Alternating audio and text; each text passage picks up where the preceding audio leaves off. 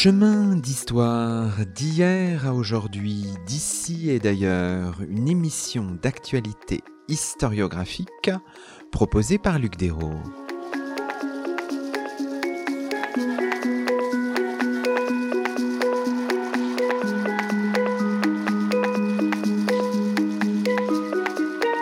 Bonjour à toutes et à tous, c'est le 151e numéro de nos chemins d'histoire, le 31e de la quatrième saison, et nous avons le plaisir d'accueillir à notre micro Michel Rio-Sarcey. Bonjour à vous.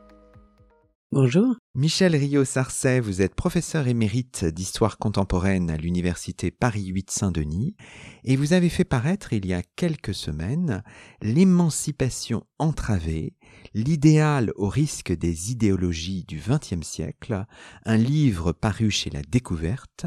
Ce même éditeur publie dans un format poche Le procès de la liberté, une histoire souterraine du XIXe siècle en France, un ouvrage initialement paru en 2016.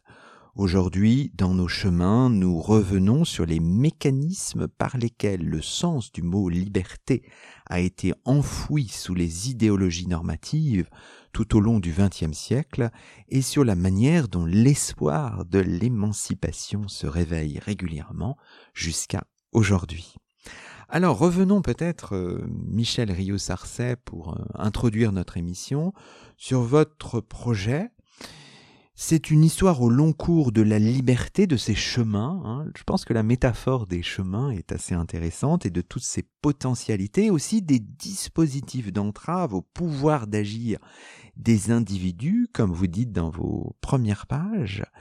Quelle est l'articulation entre le livre paru en 2016 et donc réédité en 2023 et celui qui, qui est paru, euh, qui a paru en mars? Les deux sont liés. Le second est la suite du premier, on peut dire les choses comme ça? Bien sûr, il s'agit réellement de la suite. Et si euh, le titre Les chemins de la liberté n'avait pas été pris par euh, Jean-Paul Sartre, j'avoue que c'était mon choix premier. Je suis avec euh, les acteurs du passé, les chemins de la liberté depuis toujours, j'allais dire, depuis que je fais des recherches en histoire. Ça a commencé avec la démocratie à l'épreuve des femmes au XIXe siècle, pour comprendre que ces chemins de la liberté sont préalablement suffisamment balisés pour mettre à l'écart une grande partie de la population qui aspire à la liberté. Et j'ai suivi ces chemins souterrains au XIXe siècle, et j'ai voulu poursuivre le travail au XXe siècle, puisque cette liberté ne cesse de renaître, ne cesse de ressurgir. On pourrait dire que aujourd'hui, c'est le thème d'actualité. Qu'est-ce que cette liberté? Comment est-elle entravée? Et donc, en tant que 19e je crois que je ne me suis jamais senti autant 19e qu'en écrivant ce livre. J'ai cherché à comprendre comment c'est cette liberté, comment cette aspiration, comment ces espérances avaient pu disparaître au XXe siècle. Plus exactement, avaient été portées par d'autres. D'autres qui sont les porte-paroles professionnels, l'avant-garde, qui ont cru ou qui ont laissé entendre qu'il euh, dessinait, d'un point de vue presque téléologique, un devenir historique qui n'est pas advenu. Voilà la question que je me suis posée en tant que 19e, 19e mais surtout, j'ai voulu comprendre ce 20e siècle de catastrophe à travers un regard que je ne m'impose même pas. Je suis ce regard depuis que je travaille sur le XIXe siècle, et donc je regarde le XXe siècle du XIXe siècle. Mais avec les yeux du présent. J'ai toujours écrit, comme tous les historiens, même s'ils ne l'avouent pas, j'ai toujours écrit l'histoire au présent. On use des concepts qui sont actuels, à partir d'interrogations qui nous sont propres avec d'autres contemporains et on tente de chercher non pas la cause mais une réponse ou un processus dans le passé.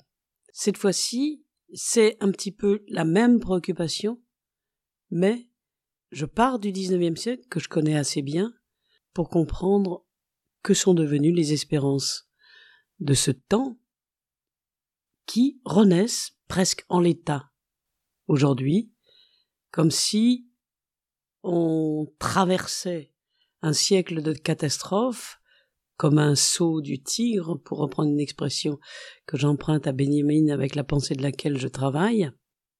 Tout avait été confisqué, capturé d'une certaine manière, et les individus, les collectifs se réapproprient quelque chose qui leur avait échappé. Alors vous le dites dans, vos premières pages, hein, euh, vous voulez revenir sur la manière dont la liberté a perdu son sens émancipateur, si ce n'est à travers quelques surgissements, alors ce terme est intéressant, dans l'expérience émancipatrice de ceux qui non seulement agissent, mais pensent l'acte libre. Alors quand on parle d'expérience émancipatrice, ça veut dire quoi concrètement, euh, Michel Rio-Sarcey C'est relativement simple chacun et depuis toujours aspire à la liberté au sens émancipateur, c'est-à-dire que l'émancipation, c'est tout simplement se libérer des contraintes qui nous enferment et des identités qui nous assignent à un comportement préétabli, préconçu. Chaque individu euh, aspire à être lui-même. Encore faut-il savoir ce qu'est soi-même dans un monde qui est constamment enfermé par des normes et enfermé par des assignations multiples. Donc, la seule spécificité du 19e, enfin la spécificité du 19e, c'est d'avoir compris que la liberté ne peut être confisquée par une minorité. Depuis la Révolution française, le libéralisme s'est totalement emparé de la liberté. Or, parallèlement et en même temps, si je puis dire, les collectifs dans les associations, ne serait-ce que les associations de résistance et de défense des intérêts des dépossédés, sans droit, puisqu'il n'y avait aucune loi sociale, se sont vus contraints de s'auto-organiser. Et donc, c'est dans ces collectifs qu'ils apprennent à la fois à penser par eux-mêmes et à se projeter dans l'avenir. Donc une forme d'émancipation individuelle et collective qui est extrêmement dangereuse pour une société d'ordre. Ils défendent un point de vue très précis sur la liberté que met en mots Pierre Leroux, donc nous sommes dans les années 1830, la liberté, c'est le pouvoir d'agir dans tous les domaines intellectuel, politique et même privé d'une certaine manière. Social, bien sûr. Je dirais, et même privé, puisque cette définition a été prolongée par les premières féministes, même si le mot n'existait pas dans les années 30, où elles ont défini la liberté pleine et entière. Certaines sont même allées jusqu'à expliquer que les révolutions ne se font pas seulement sur les barricades, mais se font dans les alcôves. Quand je dis que on retrouve aujourd'hui les mêmes préoccupations, les mêmes aspirations, le mouvement MeToo reprend en quelque sorte cette aspiration fondamentale, puisque l'appropriation du corps reste la propriété de la femme, avec ce que ça veut dire, et donc euh, elle refuse justement d'être confisqué, d'être approprié par l'autre. Tout un processus qu'on a un petit peu occulté avec euh, le XXe siècle et avec ses aspirations aux libérations nationales qui se sont emparées des aspirations individuelles au nom des idéologies libératrices. Donc quand on vous écoute, on a l'impression, et quand on vous lit, que le moment fondateur qui est toujours en arrière-plan finalement de votre travail, c'est ce qui se passe notamment en France entre février et juin 1848. Là, il y, a, une espèce de laboratoire matriciel, je ne sais pas, qui semble très important. Je ne sais pas si c'est un laboratoire matriciel, mais c'est un moment d'espérance exceptionnelle, extrêmement court, où les insurgés, les son nom, parce que c'est une révolution qui a été faite par le peuple, par euh, des anonymes, et ils étaient persuadés qu'ils pouvaient mettre en œuvre une république vraie, pour reprendre les titres des journaux de cette époque, une liberté vraie, une vraie démocratie, à travers cette expression, la République démocratique et sociale. Trois mots qui disent bien ce que liberté veut dire du point de vue institutionnel, c'est-à-dire que liberté, égalité, fraternité sont trois mots qui, jusqu'alors, étaient des principes et qui doivent devenir vrais. Les mots doivent devenir vrais, c'est presque le slogan continu des premières semaines de la Révolution de février. Alors, oui, c'est un laboratoire parce que c'est à ce moment-là que les associations prennent leur élan, les associations collectives, les associations de production, de consommation, un temps très court, mais qui disent véritablement quel était le souhait de ceux qui, jusqu'alors, avaient été mis à l'écart des espoirs de la Révolution française, puisque la Révolution française est appropriée dès le début du XIXe siècle par les vainqueurs de la Révolution, comme le dit Marx, c'est-à-dire euh, la bourgeoisie, et c'est pas simplement la classe bourgeoise, c'est-à-dire tous les individus, les individus qui sont déjà libres, qui ont la connaissance, qui ont le temps, et donc l'argent, pour être en capacité de gouverner les autres. C'est ainsi qu'on assiste dès ce moment-là, dans la première moitié du siècle, à la séparation entre social et politique. Très vite, les autorités libérales distinguent les droits politiques des droits civils. Le Code civil donne une liberté large aux hommes, mais dès lors déjà assigne légalement, mais sous tutelle légalement les femmes. Et d'autre part, les droits politiques qui sont accordés, donc les droits civiques qui sont accordés en 1848 aux hommes, c'est dire que il y a un partage entre le social et le politique. Les droits politiques sont calqués en quelque sorte sur l'homme libre qu'il était déjà pendant la Révolution française, c'est-à-dire avoir du temps, avoir suffisamment d'argent pour disposer d'un bien à soi et être en capacité de gouverner les autres. Et ce modèle de liberté libérale va être appliqué pendant deux siècles. C'est-à-dire que pour être en capacité de gouverner, il faut, bien sûr, participer de cette élite ou de ce choix qui est très spécifique et défini à ce moment-là. Le livre L'émancipation entravée, c'est finalement, je ne sais pas si on peut dire ça comme ça, l'histoire d'un enfermement dans des discours idéologiques. Évidemment, il faut bien comprendre le sens du mot idéologie, Michel Rio-Sarcey. C'est presque au sens de Marx que vous le, que vous le prenez, euh, ce, oui, presque au sens, mais c'est, il faut le comprendre dans son œuvre. C'est une forme de représentation du réel. En principe, c'est le miroir du réel. Mais ce miroir du réel se transforme en texte, en discours, en projection sur l'avenir, qui peu à peu fige cette représentation en vérité, et en vérité d'une connaissance de la réalité préconstruite. C'est-à-dire que les idéologies s'organisent du point de vue de l'orientation théorique si bien qu'elles se surimposent à la réalité.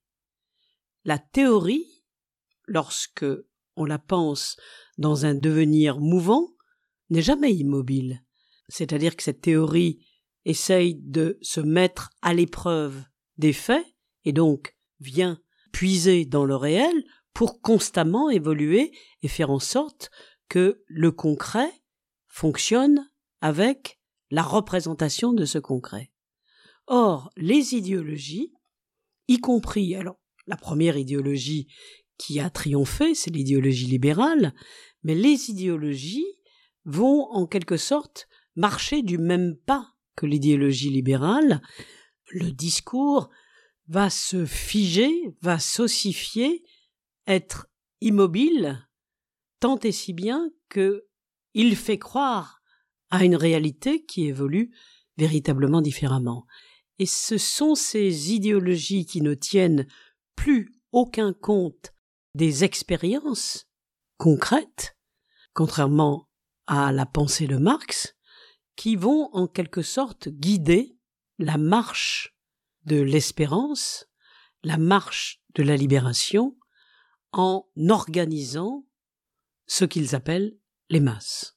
Dans ces idéologies, il y a le libéralisme, il y a aussi le communisme, il y a le structuralisme. Michel Rio-Sarcey. Il est impossible de confondre l'idéologie libérale qui confisque la liberté avec les idéologies libératrices qui, réellement, dans un élan libérateur, espèrent participer à la libération des masses, des dépossédés, des dépossédés du libéralisme.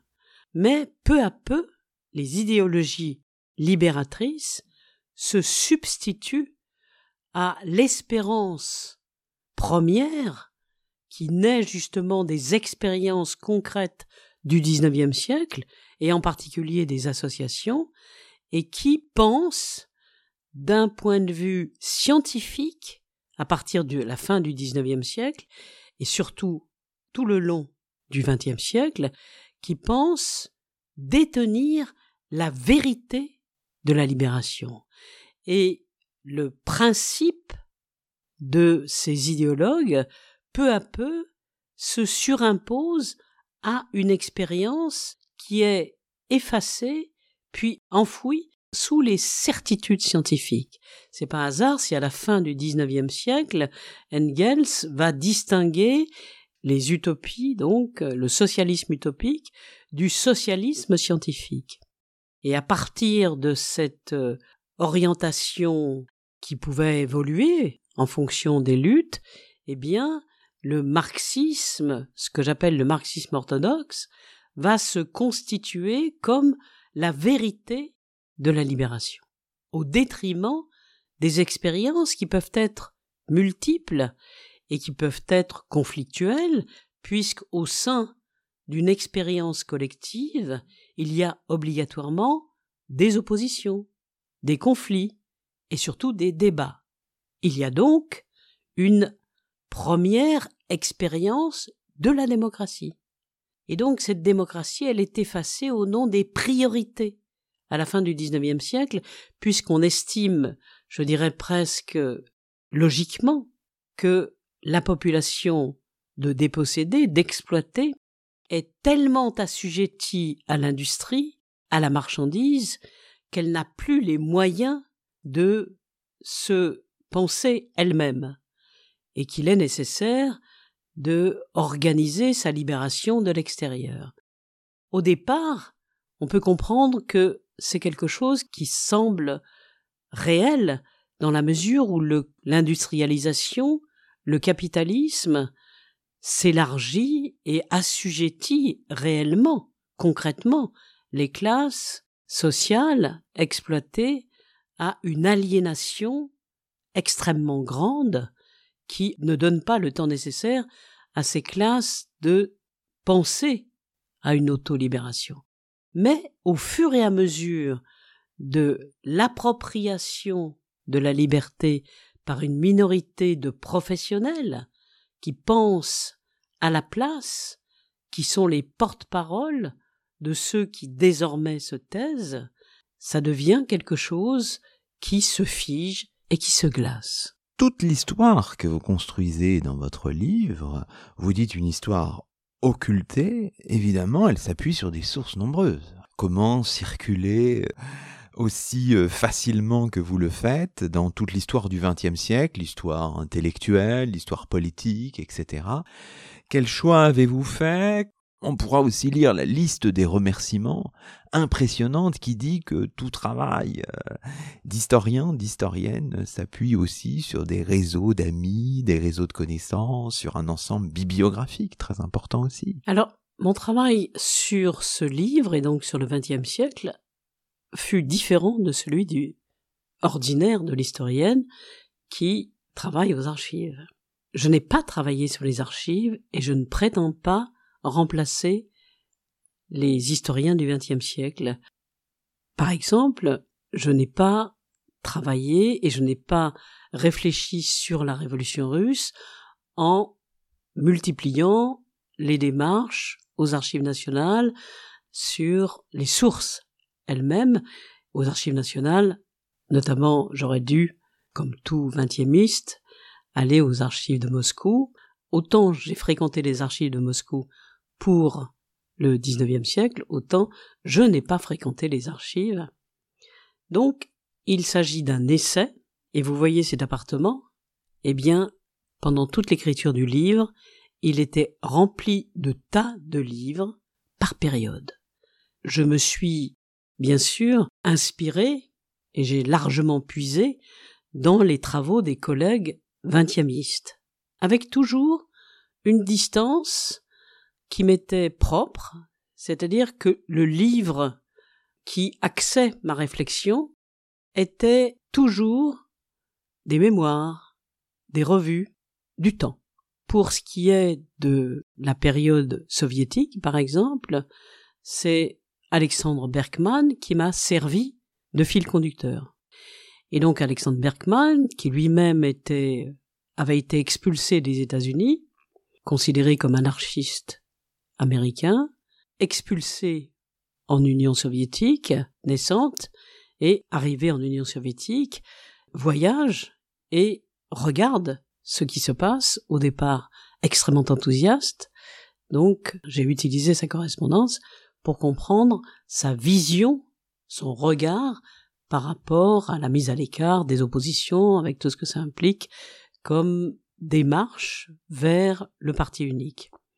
Et j'ai toujours fonctionné de cette manière-là. C'est-à-dire, pour l'Algérie, ça a été Lyotard, c'est-à-dire sa vision des Algériens à l'époque, et pour moi c'était fondamental. Ce ne sont pas des sources manuscrites, mais les sources essentielles, ce sont des sources livresques qui sont absolument essentielles pour la compréhension de mon, de mon travail.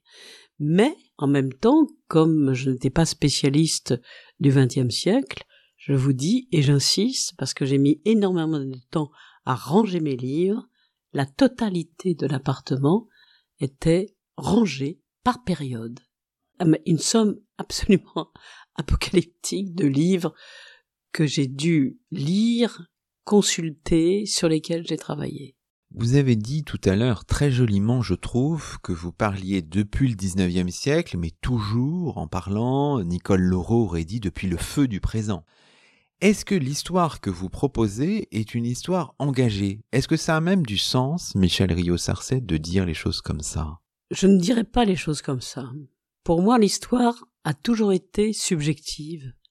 Quelle que soit la période, quelles que soient les formes d'écriture, quelle que soit la méthode, nous, historiens, avons une borne, ce sont les sources. Mais nous interrogeons le passé à travers, je dis, avec les outils du présent et à travers un, et à partir d'un regard présent. Moi, je me pose une question continue, toujours, c'est vivre, qu'est-ce que ça veut dire? Être libre, qu'est-ce que ça veut dire?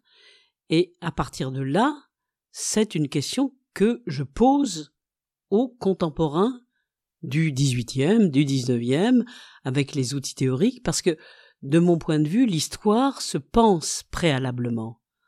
Avant de fouiller dans les archives, avant d'examiner un livre, il est nécessaire de savoir ce que l'on cherche, d'interroger le passé de manière suffisamment rigoureuse, méthodique, et non pas scientifique, parce que pour moi ça ne veut rien dire, l'histoire n'est pas une science, mais c'est la rigueur qui compte. Chemin d'histoire avec Michel Rio-Sarcey, auteur chez La Découverte d'un livre intitulé L'émancipation entravée, l'idéal au risque des idéologies du XXe siècle.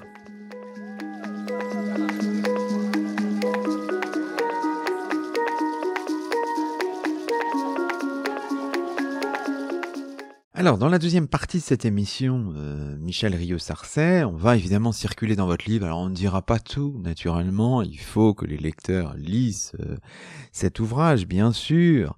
Mais on va faire des, voilà, des petites fenêtres hein, qui ouvrent des perspectives sur certains points que vous développez. Évidemment, vous prenez appui sur le 19e siècle hein, dans votre première partie, et ça c'est assez passionnant, et vous revenez un moment, notamment, ce sont de très très belles pages, sur l'affaire de l'affaire Dreyfus, la place de l'affaire Dreyfus. Et vous dites, la République a toléré au-delà de l'imaginable le déchaînement des détestations et de l'antisémitisme, et au bout du processus, il y a eu le sentiment d'une république euh, finalement euh, blanchie, sentiment qui s'est propagé. Vous mettez en lumière quelques personnalités, le lieutenant général Picard, dont l'antisémitisme pose euh, question, mais a été souvent effacé. Et puis au contraire, de l'autre côté, il y a la figure qu'on voudrait aujourd'hui vraiment, à laquelle on voudrait rendre hommage, la figure de Bernard Lazare, auteur de La vérité sur l'affaire Dreyfus, une erreur judiciaire, figure fondamentale mais assez méconnue. Finalement, vous dites que, au nom de la cause de la République renaissante, on a tué certaines choses, on a minimisé certaines attitudes. Bien sûr, ça s'appuie sur des lectures multiples, mais c'est une question qui m'a toujours préoccupée. On a toujours considéré que la République qui triomphait à l'issue de l'affaire Dreyfus, il s'agissait de notre République. Alors déjà, cette république n'est pas du tout la même que à laquelle aspiraient les 48 arts, c'est-à-dire la République démocratique et sociale. Donc, il s'agit bien de deux républiques. Une qui triomphe, la République tout court, selon l'expression chère à Alexis de Tocqueville, et la République démocratique et sociale qui n'advient pas, qui tente d'advenir au moment de la Commune de Paris, mais euh, c'est l'échec avec la répression. Il faut avoir ça devant soi et derrière soi pour comprendre le processus.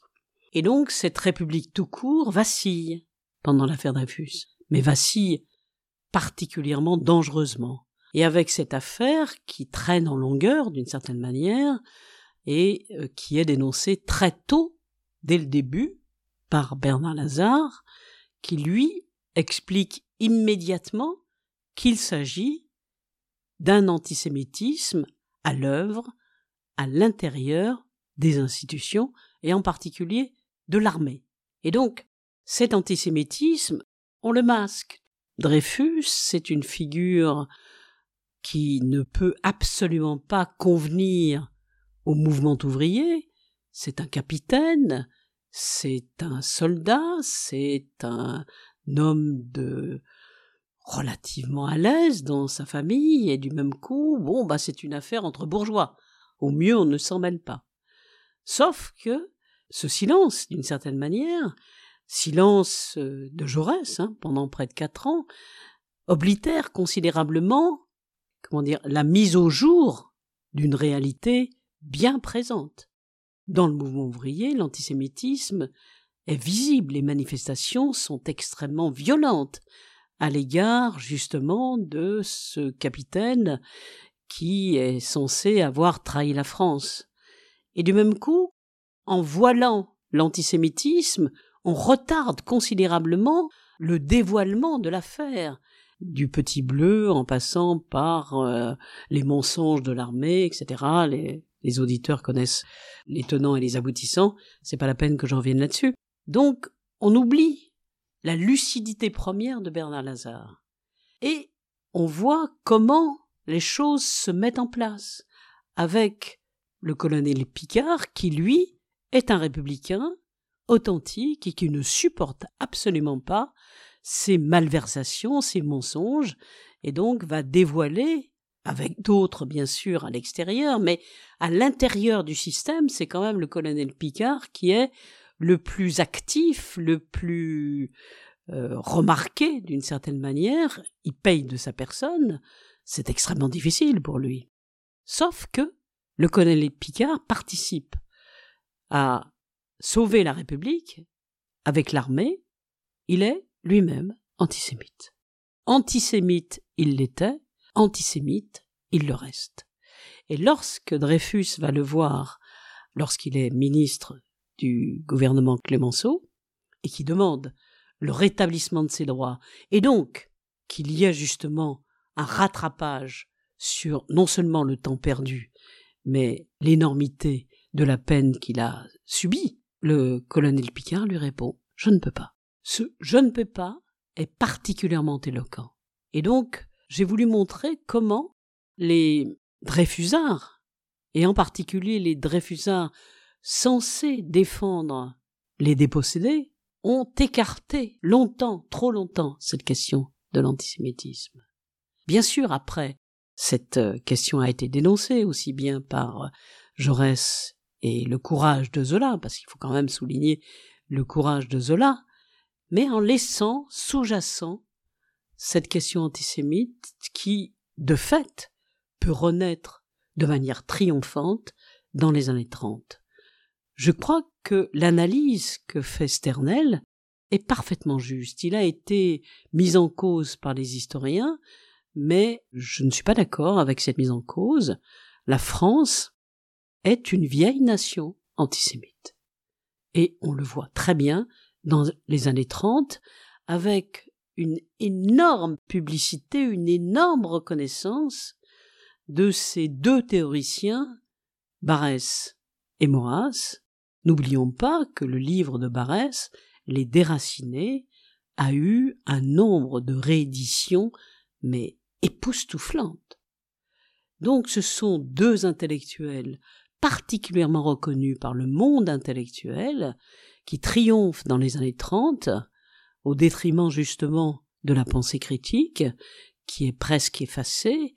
Il faudra une renaissance, une résurgence après la guerre.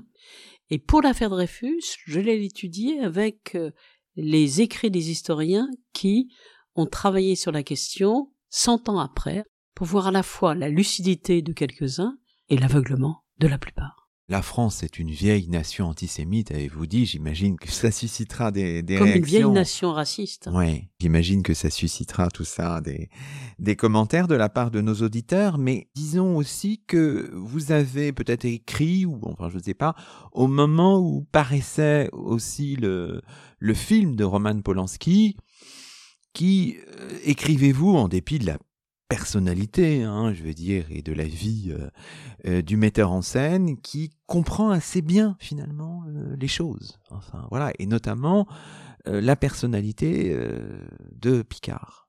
Le film de Polanski est réellement remarquable. Il a été l'objet de critiques de la part des mouvements féministes que je peux parfaitement comprendre. hein. Il n'empêche que son film, c'est une lecture, de mon point de vue, très exacte de ce que dit Sternel sur euh, l'antisémitisme latent qui subsiste après l'affaire Dre- Dreyfus, puisqu'un nombre de, Dreyfusards ont eu des propos euh, antisémites euh, qu'ils dénoncent et que les historiens actuels ont bien perçus. Là, je crois que l'historiographie actuelle des XXe a été très claire là-dessus. Et le film de, de, Polanski relate très très bien, avec un immense talent, cette question. Alors évidemment, dans votre euh, dans votre livre de plus de 400 pages, on ne dit que voilà quelques éléments. Un autre élément intéressant dans, dans la deuxième partie, c'est euh, la construction de l'idéologie soviétique que vous aviez abordé un peu tout à l'heure. Alors, ce qui nous intéresse peut-être dans le mythe bolchevique, son fonctionnement, tout ce que vous dites autour de ça, c'est que vous revenez à la pensée de Georges Sorel. Pourquoi ce choix, euh, Michel Rio Ce choix me semble extrêmement important. Alors, il est vrai que je suis influencé, comme je l'ai dit tout à l'heure, je travaille avec la pensée de Benjamin depuis longtemps, et euh, je fais partie de ceux et celles euh, relativement peu nombreux qui ont vraiment travaillé sur euh, les écrits de Benjamin, qui est le philosophe le plus difficile. Et on ne peut accéder à la connaissance de cet auteur que, après un long travail, pas simplement individuel, mais collectif, je ne suis pas germaniste, par exemple, et j'ai eu besoin d'aide de germanistes. Et nous avons été quelques-uns à travailler, par exemple, pendant cinq ans, dans un séminaire à l'école des hautes études sur le livre des passages, pour saisir la pensée propre de, de Benjamin, qui est extraordinairement parlante, à condition, bien sûr, qu'on puisse accéder à la novation considérable de son travail. Quand il dit il faut faire exploser les continuités, c'est qu'il imagine que l'histoire ne peut se saisir dans cette linéarité toujours post-construite. Elle est toujours mal saisie dans la mesure où une idée, lorsqu'elle apparaît dans sa, je dirais presque dans son cristal, dans sa naissance, une idée comme la liberté, définie, comme je l'ai dit dans les années 31, pour tous et pour toutes, comme pouvoir d'agir, elle s'échappe, elle s'évanouit, et puis elle renaît de manière discontinue. C'est-à-dire, sans qu'on l'attende, elle peut renaître à la faveur d'autres actions, à la faveur d'autres insurrections, portées par d'autres.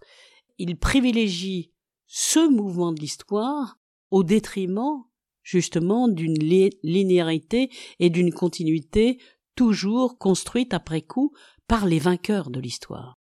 Cette question, elle est abordée par Benjamin en disant il faut libérer l'histoire de ses mythes. Plutôt que de renforcer la mythologie, plutôt que de saisir un processus mythologique qui préside au comportement humain, c'est l'inverse qu'il faut faire, c'est-à-dire libérer l'histoire de ces mythes. Et je me suis attardé sur Georges Sorel, puisqu'il fait partie des grands théoriciens qui ont au contraire valorisé les mythes. J'emprunte à Alexandre Berkman le titre de du mythe bolchevique.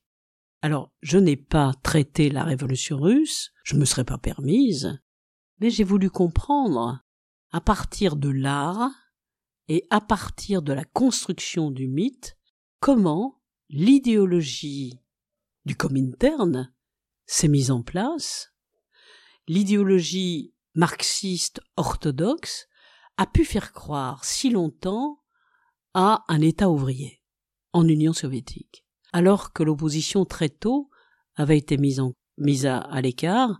Je parle même pas des procès de Moscou dans les années 30, mais dès le début, les soviets, c'est-à-dire cette auto-organisation qui comportait de multiples tendances, mais bien sûr, en étant auto-organisé, il était très difficile de faire face immédiatement à la guerre civile et à la contre-révolution. Mais il n'empêche que cette mise sous le boisseau et cette mise à l'égard de l'opposition a été faite au nom d'une idéologie libératrice qui était mythique très tôt. Donc, en choisissant l'industrialisation à tout prix, on a choisi la contrainte au travail. Et donc, plutôt que de réécrire la révolution russe, non, je me suis attardé à cette, à cette remise dans l'histoire des mythes.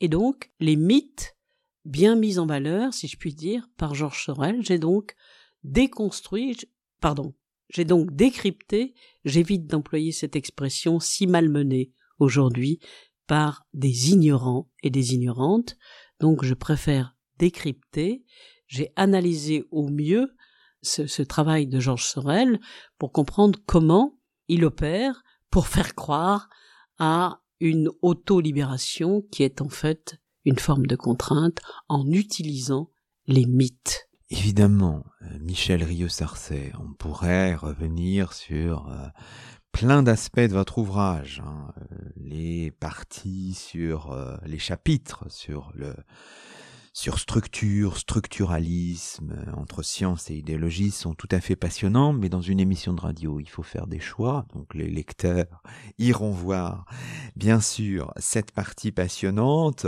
Il y a aussi tout ce que vous dites sur le réveil de l'émancipation dans les années 1960 que vous observez à travers un certain nombre de, de focales. Ce qui nous intéresse peut-être pour conclure cette émission, c'est cette idée qui revient dans vos épilogues, cette idée de l'espoir d'une démocratie réelle qui remonte régulièrement à la surface et tout votre intérêt pour, vous le disiez tout à l'heure, euh, l'exemple des gilets jaunes. Et on le disait en discutant, je, dis ça à nos auditeurs tout à l'heure, en amont de cet euh, enregistrement, que même à l'occasion de vos séminaires, vous vous y intéressez. Alors comment, comment ça se passe et pourquoi conclure euh, sous la forme de, de, de, de, cet épilogue avec la, question de ce mouvement des Gilets jaunes? Simplement pour qu'il n'y ait pas de confusion à propos du structuralisme, je voudrais dire deux mots pour ne pas qu'on on se méprenne sur mon propos. À partir d'une réflexion extrêmement intelligente de Lévi-Strauss, peu à peu, et avec l'usage que Lévi-Strauss fait des mythes, peu à peu, on évolue avec Althusser et le marxisme-léninisme vers une idéologie de fait qui est à l'origine d'une certaine forme de catastrophe, puisque Althusser et ses disciples n'ont pas voulu voir ce qui se passait véritablement en Chine. Donc c'est la raison pour laquelle j'ai cru nécessaire de classer le structuralisme comme idéologie, dans la mesure où globalement ces théoriciens ont contribué à éliminer le hasard de l'histoire et de fait le sujet, l'intersubjectivité qui est partie prenante de l'histoire et qui est aussi un moteur de l'histoire.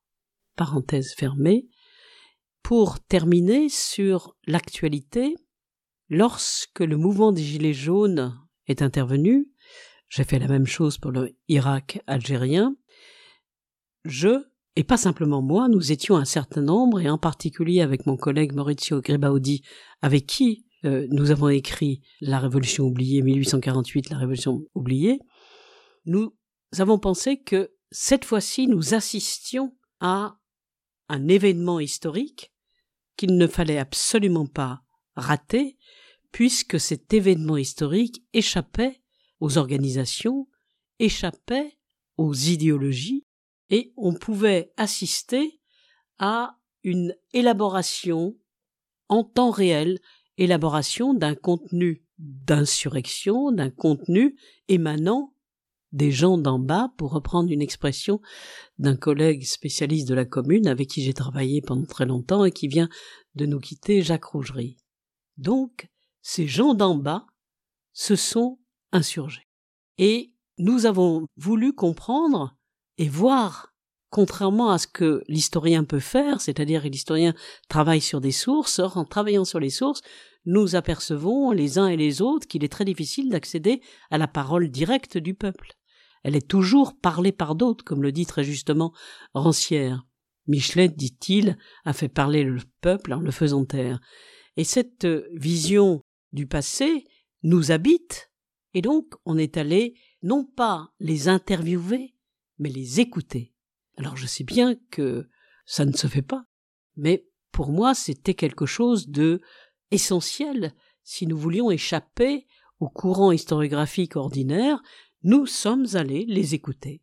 Les écouter à Commercy, les écouter à Saint-Nazaire. Je dis bien, nous nous sommes tus, nous n'avons fait aucune interview, nous sommes allés écouter la démocratie à l'œuvre, étonnamment, dans les lieux les plus inattendus. Et j'ai vu de mes propres yeux les collectifs mettre en scène et mettre en pratique une démocratie réelle. Je ne globalise absolument pas parce que dans les Gilets jaunes, c'est comme dans la population, il y a absolument de tout, mais dans certains collectifs, ils étaient avant tout préoccupés par la mise en œuvre d'une démocratie réelle. Donc, je suis toujours en contact avec les uns et les autres, nous avons un certain nombre de documents à notre disposition qu'ils ont eux-mêmes élaborés. J'attends que ceux de Saint-Nazaire et de Commercy écrivent, parce que non seulement ils sont en capacité de décrire, mais ils sont, de mon point de vue, en capacité d'interpréter leur propre lutte. L'histoire très contemporaine, compte tenu de l'extension considérable de la demande de la démocratie et de liberté, peut désormais s'écrire par ceux qui la font.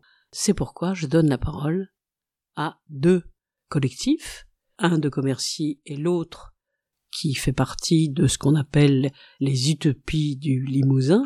Donc c'est une expérience ambiance bois qui existe depuis plusieurs années. Ils travaillent en collectif, avec ça les régale, et ils décrivent la manière dont ils œuvrent à l'heure actuelle pour mettre quelque chose d'une contre-société, comme un îlot qui résiste, mais ces îlots ne font que s'étendre. Et je crois que c'est un peu l'espoir de nos sociétés. Ces îlots ne font que s'étendre, mais quand on regarde les choses, voilà, dans toute l'épaisseur chronologique que vous nous proposez, Michel Rio-Sarcey, on a toujours l'impression que ces expériences émancipatrices sont un moment ou un autre, plus ou moins rapidement, étouffées. Ce chemin-là est-il inéluctable? Le chemin n'est pas inéluctable. La seule idéologie qui est vraiment triomphée, c'est l'idéologie libérale, fondée sur la domination et l'exploitation, et cette idéologie a réussi à convaincre la grande majorité grâce en partie à ses idéologues et largement grâce à ses publicitaires. Je pense que le rôle de la publicité a été particulièrement malfaisante et continue de poursuivre son chemin pour faire croire que la liberté, c'est la liberté de s'exploiter soi-même, si je prends cette expression pour montrer l'ubérisation qui perdure et qui s'étend. Donc, l'émancipation réelle, individuelle et collective, se développe envers et contre cette idéologie qui a triomphé et qui a fait triompher une économie de profit, une économie de finance qui aujourd'hui dirige, et comme elle l'a toujours fait, mais dirige le monde. Et qui plus est, aujourd'hui, les États participent ouvertement, ils l'ont toujours fait, mais participent ouvertement à la victoire de cette économie et de cette orientation gravissime, aussi bien pour la planète que pour tous les êtres vivants. Face à cette réalité qui est de plus en plus patente et de plus en plus visible, un nombre non négligeable de personnes sortent de cette hiérarchie qui a réprimé constamment tous ceux qui voulaient s'en libérer, et du même coup, cette prise de conscience devient de plus en plus grande, de plus en plus massive, et commence à se faire entendre, raison pour laquelle je pense être parmi ceux qui sont relativement optimistes pour croire que cette résurgence va pouvoir permettre de faire face à la catastrophe dans laquelle nous sommes plongés aujourd'hui. Ultime question traditionnelle dans nos chemins d'histoire, ce livre est publié, nous sommes dans votre appartement où il n'y a plus ces tas de livres, mais j'imagine que il y a déjà des perspectives en vue, quels sont vos chemins d'historienne, Michel Rio-Sarcey, pour les mois, les années à venir? Pour les mois qui viennent, j'ai déjà une demande d'un livre sur un petit ouvrage sur euh, l'émancipation, mais euh, mon projet, c'est de faire la suite, puisque je me suis arrêté en 68, d'essayer d'écrire encore différemment, parce que l'histoire très contemporaine, je le répète, ne peut se faire que par ceux qui la font. Les historiens n'interviennent qu'après coup, parce que pour écrire l'histoire, il faut du temps. C'est pour ça que moi je me suis arrêté en 68. Mais là, ça va peut-être être une autre forme d'écriture sur laquelle je réfléchis. Merci beaucoup, Michel Rio-Sarcey. Et c'est ainsi que se termine le 151e numéro de nos chemins d'histoire, le 31e de la quatrième saison. Aujourd'hui, nous étions en compagnie de Michel Rio-Sarcey, professeur émérite d'histoire contemporaine à l'Université Paris 8 Saint-Denis, auteur chez la découverte d'un livre passionnant intitulé L'émancipation entravée, l'idéal au risque des idéologies du XXe siècle. Toutes nos émissions sont disponibles sur la plateforme SoundCloud et sur le site chemindhistoire.fr avec un S à chemin. À très vite pour un nouveau rendez-vous radiophonique. Que la force historienne soit avec vous.